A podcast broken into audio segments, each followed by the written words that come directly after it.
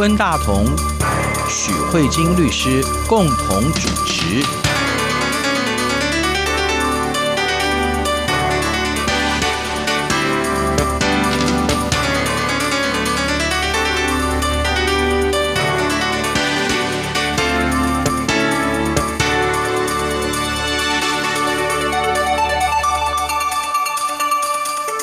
各位听众，新年好！这里是中央广播电台两岸法律信箱，我是温大同。各位听众朋友，大家新年快乐！我是徐慧金徐律师。在新年期间，哈，呃，我想在台湾的媒体跟中国大陆的媒体都有报道，呃，男生也好，女生也好，就是为了要应付家里的亲戚长辈的询问，然后就会租一个女朋友或者租一个男朋友陪他回家过年。这个情况从某种程度来讲，大家都会觉得有一点好玩，或甚至觉得有点。哪里好玩？没有浪漫，是应该是不生其扰。我的脸书同学啊，真的很多人在过年的时候真的很忧虑这件事情，哎。就是我身旁很多朋友可能都还没结婚，对，所以他们其实真的很讨厌过年，嗯哼，他们真的很讨厌过年的亲戚就会一直问说啊，怎么不结婚啊，怎么不交男朋友啊、嗯、这一类的。我以前小时候最讨厌人家问人说，你考试考几分呢、啊？最讨厌那个。哎，或者说你薪水多少啊？哦，薪水多少真的好像是觉得干你什么事啊？对，不过我之所以会觉得浪漫，是说有如果一个人他本来就想要交女朋友的话，他可以趁这个机会找一个愿意上钩的人来陪他回家过年，然后即使是假的，他都有某一种程度的那种怎么说幻想？对，幻想说，你 不觉得很悲剧吗？是有点悲剧啊。可是那个单身汉的那个可怜的，就是哎，至少是假的也好，你知道吗？我完全无法体会有什么浪漫。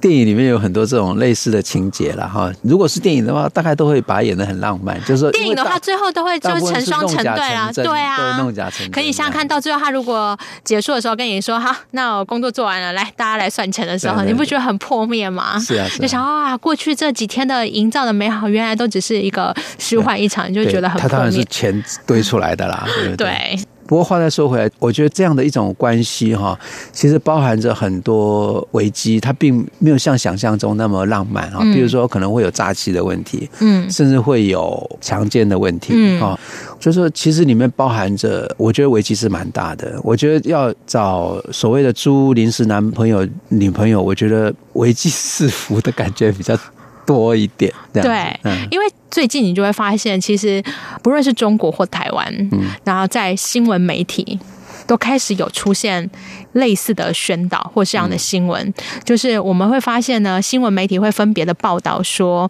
有过年租有这样的一个活动，嗯，那这时候就会记者报道就会附带警警语，就是说过年租友一定要特别小心，避免触法。那我觉得这个是一个非常有趣的现象。首先。有需求才会有市场嘛，所以我们可能会去想，为什么会产生过年租油这件事情？那我觉得其实。这是一个人跟人之间隐私的问题，其实它是一个隐私权的问题。对对，我之所以为什么要租友，因为我无法应付你那么爱窥探我隐私，嗯，导致我与其嘴巴说破你也无法理解，嗯，那我只好假装做一个表象来阻止你对我的窥探。嗯，对，我觉得是可能是因为隐私的问题，嗯，因为每个人就心里想说，我过年就这么见你这么几次面，你凭什么了解我的交友状况？你凭什么了解我的薪水多少？凭什么了解我考试考几分？对，所以我觉得这是人类对于隐私窥探的一种反制吧。嗯，所以才会有过年租友的这个行为。嗯，但是有这个市场以后，接下来可能就会想，那有这个过年租友的行为以后，他可能在法律上，因为法律人很无聊，都很喜欢讨论法律关系。嗯，那接下来就会讨论，哎，那我过年租友这个行为。总不会跟我说，我说这是一个租赁关系吧？啊，对，哎，对，这个在法律上是如何去？对，他虽然讲到说租有，对，可是其实应该不是租赁关系嘛，对不对？对，租赁关系应该只是就一个不动产或是动产，就是它到底在法律上实质上它它是属于哪一种他可是他应该算是一种契约行为，对不对？啊、呃，我我举一个台湾的租友的例子好了，这、嗯、是最近新闻播的，他就是有一个女学生，大概三十岁吧，她就没有办法应付亲戚朋友问她说为什么还没结婚，为什么没有男朋友，嗯、所以她就在网络上贴了一个公告，她要征求一个男生，有点像《非诚勿扰》的那个情节，她就会说我需要的是一个二十六到三十五的男生，嗯、那呢，我不需要这个男生长得很帅。我希望他在这个过年期间，从除夕到初五，要陪我全程，然后要适时的展现出优雅的谈吐，然后呢，可以应付那些婆婆妈妈们，同时在婆婆妈妈们们面前呢，也要展现了对我非常的体贴，做一个好的男友。那接下来他有一句话就蛮有趣的，听说引起非常多的网友的争取。他说，如果你表现好的话，他甚至不排除跟这一个。假的男友假戏真做，嗯，甚至可以有一些亲密的关系，这样子。这个是一个真友的情，对，对，就是这个新闻，嗯。好，最后还有一个就是说，那如果你呢完整的陪我从除夕到初五，嗯，那他每天呢好像是两千块台币吧，除了支付你两千块台币以外，嗯，还包吃包住包邮，嗯，所有的出门旅游的费用全部都是他刮。好，这里面如果我们以这个租友的这个广告启示来说哈，那你就会想想看。你今天租的一个人是他的时间，那什么东西跟人的时间最有相关？嗯哼，就温大哥，你看你在中央广播电台也是卖你的时间，嗯哼，是，所以呢，跟电台之间可能就是一个劳务的关系吧。那在劳务的关系，在法律上可能就几种方式吧，一个要么就是委任，嗯，要么就是承揽，嗯，要么就是雇佣。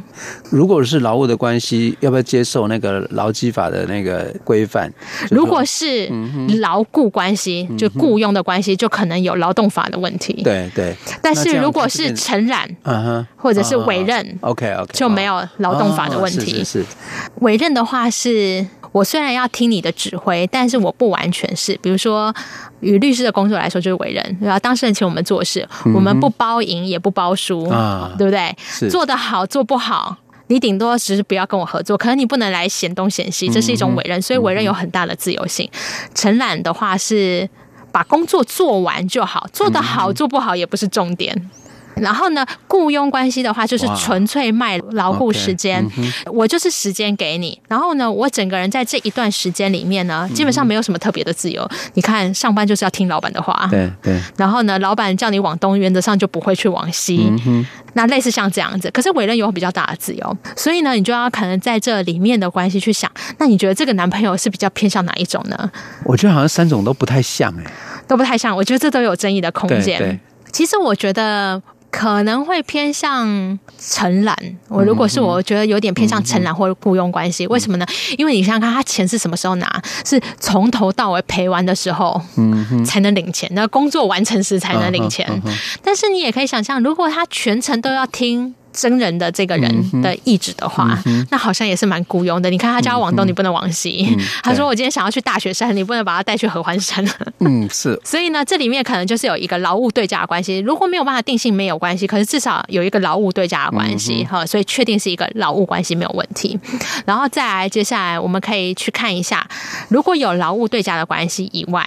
嗯，他还有一个很有趣，他说，如果你表现的好，而且我们两个也互看顺眼的话，嗯，不排除我们可以有亲密的关系。哎，嗯，这里面就成为一个非常大的问题。嗯，因为呢，这种的话，这个我们之前在节目也有提到过，如果我们两个人自愿发生性行为的话，这没有问题，你情我愿没有什么问题。可是这里面，如果你情我愿之外还有金钱的交易，对，这里面就会产生是性交易的问题。对，那这里面可能就会涉及到娼嫖的问题，因为因为今天不。不是我你情我愿，我们发生性关系，而是你情我愿以外，我还会给付你金钱。OK OK OK，是对吧？对，没错。而且我觉得他讲这句的同时，其实就已经有犯罪的，的可能性啊，风险。甚至我觉得就是为什么你知道吗？因为就是你是那个什么叫啊、呃、引诱？对，不只是引诱，而且他意思是说，其实我想要跟你发生性关系，但是我要先验货，看你长得。对对对对对。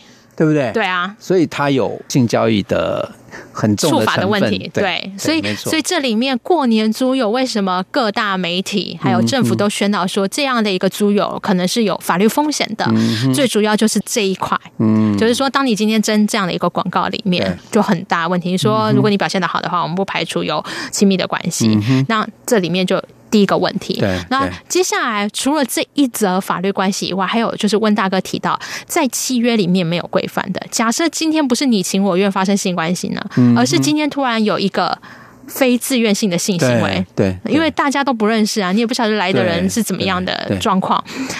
你要验货，人家也要验货，是不是这样子？那如果假设发生不情愿的话，那这里面可能更有性暴力的问题。对对，那这里面可能就有更多不确定的法律风险，而且更重要是，假设你真的全程赔完了，可是那个人不给你钱，对，那你可不可以主张他诈欺啊？等等，那这个当然都会有一些法律上的风险的问题。对。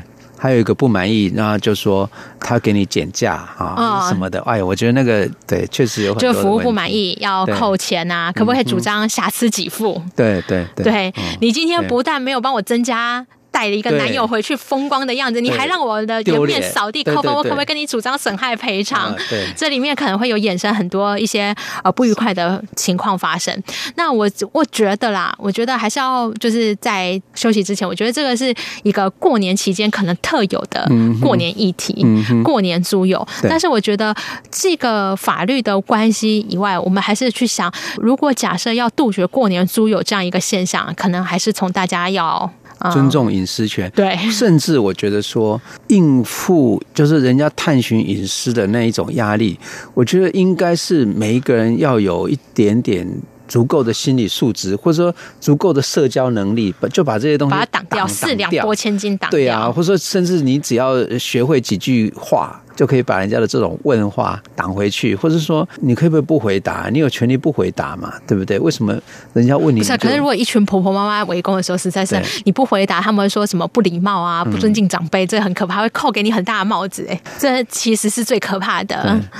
可是我觉得说要弄到去租一个有朋友，然后冒着很大很大的风险，我觉得他有太多太多的变数。其实我觉得不见得是一个很理智的行为，对，搞不好。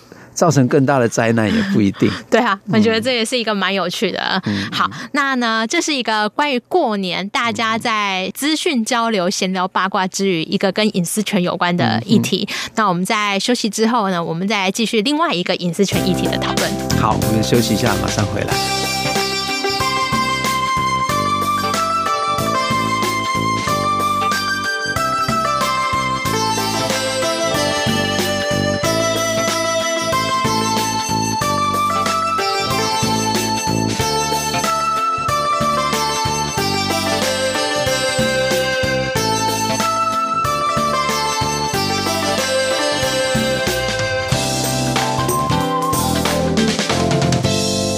这里是中央广播电台两岸法律信箱，我是温大同，我是许慧金许律师。今天许律师跟我们在新年期间谈到这个隐私权的问题哈，其实隐私对于每一个个人来说，其实都是很重要的，尤其是跟他自己每一个人的尊严有一点，我觉得有一点关系。对，就是他其实不太想被人家评断。所以有时候不太想被人家拿来议论哈，嗯，对，所以尊重别人的隐私权也是这种文明的表现，没错没错。但是呃，我们也知道，在我们现在这个时代，到处都是监控器，像比如说我们在社交软体上的发言哈，或者是说，其实某种程度我们的隐私也经常的暴露在公众当中。关于这个事情，我想应该也是在法律的层次里面很值得大家去面对的一个问题。我觉得温大哥说的蛮好的。为什么？我觉得有一个蛮冲突的感觉，就是一方面我们非常重视自己的隐私，可是一方面呢，你会发现现在媒体、科技或者是网络科技最常谈论的三个字就是大数据。每个人都希望透过大数据统计出人的行为模式。那这些大数据从何而来？对，就是窥探你的隐私，然后模拟个消费者的对对的行为，然后去预测你未来可能的行为。所以其实我们一方面注重的隐私，可是我们一方面好像同时又不利于让别人知道我们的隐私，或者是我们不断的被搜集资讯。对对，我觉得这产生一个非常大的矛盾。那这里面我觉得最有趣的就是这个大数据有很多处理的状态，比如说可能大家在微信的广告啊，或是脸书的广告的跳出来，这也是一个大数据的状态。我的脸书一定跟你的脸书长得不一样，你的广告跟我的广告一定也都不一样。对，我去年在 Google 上面查来说，哎，我想去日本的四国。结果我的脸书上，你还要去四国吗？的广告大概出现了半年以上，每一天打开，他就问说：“你还要去四国吗？”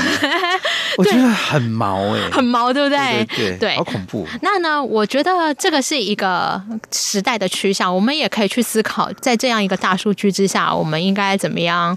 去应对，可是我今天想要讲的就是另外一个大数据的展现，嗯、是我最近在新闻上看到的，嗯、就是中国大陆有一个。老赖地图，对，我也看到了。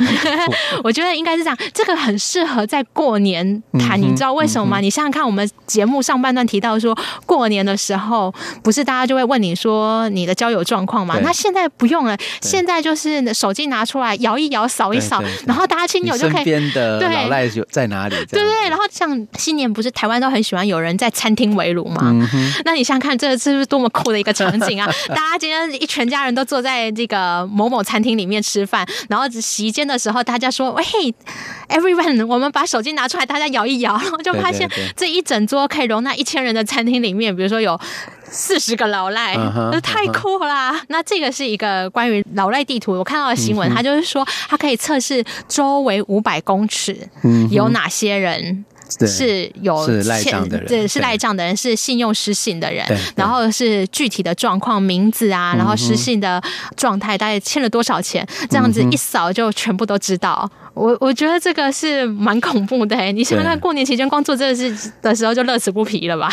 这件事情就是在呃，我看好像是 BBC 的报道，对对对，BBC 中关于那个中国大陆河北省的一个试点嘛，哈，一就是这个做法。我觉得这件事情在台湾应该。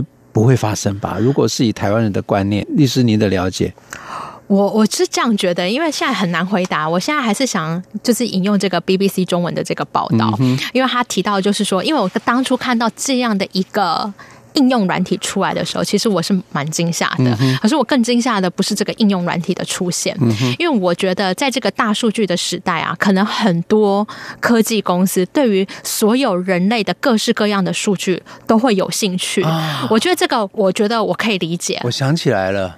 我在台湾的电视上好像有看到有一种软体，是你如果想要交男朋友、交女朋友，嗯，你带着手机，你就会遇到你的有缘人。对对对，就是说他也是一个单身的，然后他，然后你们的条件彼此符合的，对对。所以其实收集各式各样的资讯，在这个大数据的时代里面，我觉得可以理解。像在台湾这种大数据的搜集，其实我们一直在讨论，就是说公司可不可以这样搜集，嗯、可不可以这样去利用，可不可以这样去开发一个新的平台或是新的 APP？是。可是我觉得这个新闻最让我震撼的是最后这个新闻里面他说，河北省高等人民法院。对记者说，他们觉得这样的一个老赖地图是非常棒的，嗯、因为他说分享欠债者和丧失信用者的信息，这样的一个老赖地图的目的是在营造一处失信、处处受限的社会诚信格局。嗯、所以等于说，这样的一个老赖地图的这样的一个应用城市是被政府给鼓励的，嗯、然后而且应该要加以推扬跟发扬光大，这才是觉得我让我觉得很恐怖，就是有点。吓一大跳的地方，就是想说，哦，这样的一个设计制度是得到政府的背书跟支持的。那因为我觉得这在台湾的思维来说是有一点不太理解，或者是说。以目前台湾政府啊，应该是说私人企业可以理解，因为私人企业什么都想去收集，因为可能有商机嘛，所以你不能排除人会往有利的方向走。可是我觉得政府在这方面是有在管制的。像譬如说，你想要用手机找到适合的单身男女之间彼此，就是看看能不能找到。我觉得那个参与者是他自己自愿的，对对，而且他是有他符合他自己利益的动机。对，可是如果我说是另外一种就是说你，你你的资讯是被收集，然后你而且这是东西是某种程度是造成你的伤害，就是说你变成在你不愿意的情况下被收集而被利用，我觉得这是最大的差别。比如说温大哥提到这个单身男女的媒合，好了，其实你加入任何一个 APP 软体之前，比如说你今天要使用这个，它其实都会有一些隐私权条款。你如果不愿意，那你就不要加入，你不要使用我这个东西。它会有一些让你自愿决定要不要进去的状态。也许你心想说，哈，这样子我的资讯就会被很多人知道。你不想加入，那你不要加入啊，那你不要使用这个系统。这个是至少我觉得以消费者来说，他有一个选择加入或不加入的自由。对，就如同脸书，他可能会有很多收集讯息。那我像我有很多朋友，因为不满脸书的机制，所以他们退出脸书，再也不想使用。对，所以你有可以选择我要不要进入这个自由。嗯，可是我觉得这个老赖地图是最有趣的地方，是对这一些人确实可能失信了，而且是被国家认证你们是失去信用的人，因为你们确实欠债不还。嗯哼。但是你想想看，有多少人愿意这样的资讯说哦，我被人家这样告了，我希望你这资讯哦，赶快帮我多多宣扬，我就会非非常的开心。我觉得这里面就是有涉及到这个资讯运用的层面，到底可以到多广？嗯哼。如果谈到这个的话，我们就会看到中国大陆其实一个更广泛的叫做社会信用评价的一个体系，对不对？每一个人都会进入到这个体系里面来哈，每一个人都会被评分。呃，有些社会评价低的人，你你不能够坐飞机，然后你不能搭高铁啊，对，等于就是说，就是你变成真正的变成寸步难行了，对不对？有啊，他说一处失信，处处受限。对，那我觉得这已经变成是一个在大数据之下的话，形成一个有一些人变成新的黑五类。对，我觉得是。对，这事实上是一种压迫。至少以目前台湾的思维来说，这个东西，我觉得如果推行的话，很有可能会引起很多。不同的产业界的反弹，嗯，我觉得这个是至少，因为还是要再举台湾的一个例子，比如说不要举这个失信的老赖好了，举台湾很有以前很有名的案子就是指纹，那即便是指纹的收集，对，其实，在台湾就对于指纹的收集这件事情就觉得非常的敏感。像同样的资讯的收集，像中国现在有很多监视器，可能连虹膜这个东西都可以收集。那像这个东西的话，我觉得以台湾来说就。可能会觉得非常的迟疑。当然，对权力的拥有者来说，拥有越多可以控制人民的资讯，当然是越好。我觉得这不分中国或台湾啊，我觉得任何掌权人一定都会希望拥有越多的权力越好。可是，我觉得两个国家最大的差别就在哪里？就是在台湾的话，至少还有很大的呃质疑的声浪。对对，会去讨论。说，哎，如果这样做可不可行？对人民的冲击力有多大？是不是要现在推行？嗯、啊，我觉得刚好有两股力量在互相抗衡。对对，对，所以你可以在台湾看到监视器很多。对，但是同时我们也规范了监视器的资料多久要销毁。嗯哼，所以你看到路边的监视器，可能有的是三个月后就要销毁，有的是六个月后要销毁。但是呃，在中国的话。就不是很确定他们的资讯是怎么样运用，是永久保存呢，还是也有一些固定销毁的制度？对，对，我记得有一次在台北市的那个街头，我看到我们的监视器上面写了一段话，觉得很有意思。他的意思是说，那个监视器其实在道歉，就是说啊，为了什么什么治安哈，不好意思，所以我们呃有这个监视器的设置。我还拍了，在贴在脸书上，就是说，其实我们的政府在用监视器的时候，他还跟你说对不起，对不起这样子。那我觉得也挺有意思，就是反映了台湾的某一种思维吧。就是说，一方面监视器的存在对于防治犯罪啦，或者说甚至犯罪的事后的追捕哈，可能都有一点帮助。可是他也知道说，啊，这个东西其实是会侵犯到人民的隐私权。嗯，其实你看啊，我们对照这个老赖地图，老赖地图等于说这个人的资讯。一旦是失信，所有的资讯都无所遁形。可是，其实如果温大哥，你今天看在台湾，不要讲那指纹好了，其实你到任何一个公务机关要去申调户籍成本或地籍资料，对，比如说土地的建物成本的资料，你会发现跟几年前完全不一样。几年前，比如说温大哥，你的身份证字号全部都全都漏，你的名字温大同可能也都全都漏。对，但是你会发现，现在如果你去户政事务所，你没有得到。主管机关的韩文说：“我今天要求你提供这些资讯给我的时候，你会发现你调到的资料都是温差同，嗯哼，然后身份证字号可能是 A，对，没错，是不是？然后很多打码的有没有？对对对对，对，你就会发现你得到的资料是一种不完整的资料，即便你去看病，也都是温圈圈。有有有，没错。我昨天刚好就是陪我妈妈去看诊嘛，我们所有的医院那个看病的那个资讯，就是比如说几号是什么，它中间一定有一个字帮你。圈起来，对啊，对，就不会让你全部就是温大同，就是赤裸裸的展示在。所以你可以看到，台湾在不论是公务机关或者是医院，到私人民营的企业，其实对于个人的隐私是越来越保护的。那可是我们对照这个老赖的话，他刚好相反，他全都越来越暴露。那这个地方，我觉得某种程度上是跟世界潮流是有一点背反的，因为像我们也发现，欧盟最近通过了这个隐私法更多的规范。就是关于隐私有更多更多的规章，要求你在数位时代之下，这些网络平台要怎么样确保消费者的隐私？那台湾在这个潮流之中，我们也发现，哎，其实不论是国家，对，或者是我们的私人企业，哎，真的对这个隐私也越来越重视。对对。那今天对照这个老赖地图，这是为什么我当初看到这新闻的时候觉得有冲击感的原因呢？嗯，是。我知道，我们有时候叫个人资讯保护法，对啊，对不对？啊、嗯，就是说，其实，在我们已经有一个定的相当详细的一个法律哈，而且这个法律好像在我们我自己的感觉是越来越受到重视哈。嗯、就是我们事实上很多东西都被视为秘密哈，对，乃至于到了一个什么程度？我的意思是说，我前一段时间有看到一些人在抗议。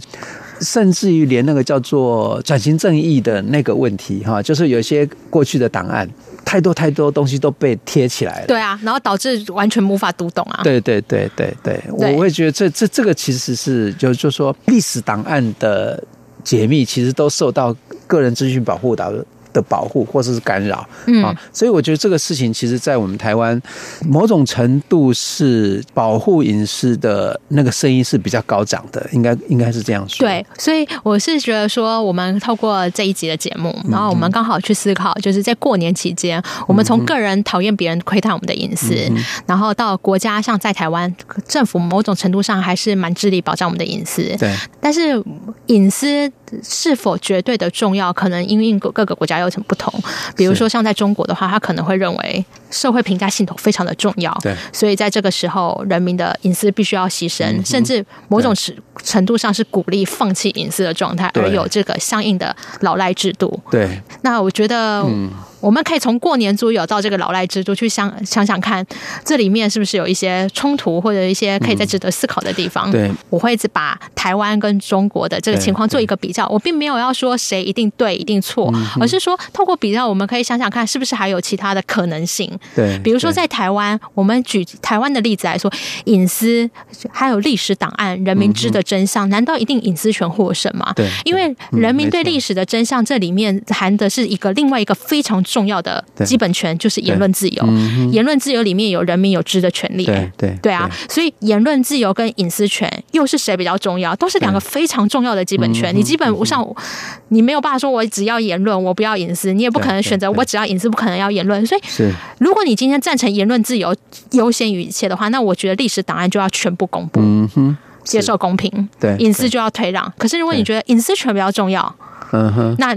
历史档案可能要做有限制的图折，对对，对啊，所以我觉得这只是一个去思考可能性吧。我觉得这一种拉锯其实也呈现出每一个人的权利。嗯，怎么样被看重，或者怎么样被退让？哈，对啊，就是它其实就形成了一个社会它的氛围这样子。对啊，比如说像温大哥提到，在节目刚才上半段提到说，哎，面对过年的这个隐私的询问，其实如果你有技巧的四两拨千斤，其实你也可以不用过年租邮。对，那如果你没有办法有这个能力应付，也许你就会手上一个过年租邮的情况，这也是一种消退。不过，呃，基本上从我们的个人主义或者是自由主义的那一种信念的人，他就会觉得说，隐私权的捍卫对他来讲是很重要、很重要的，乃至于说他可以不惜跟人家翻脸来捍卫自己的那个那个隐私权。所以我意思说，有有时候。如果有人问你说，你有没有男朋友啊？你赚多少钱啊？你甚至可以直接跟他讲说，关你啥事？对，对，我觉得我就是会这样说的人。对对对，对是好。呃，新年期间也祝各位快快乐乐的过年哈。然后这些东西其实也值蛮值得我们去反省的，包含我们自己怎么自处，还有我们处在这样一个大数据的时代啊，我们到底要怎么样啊？其实这些问题其实。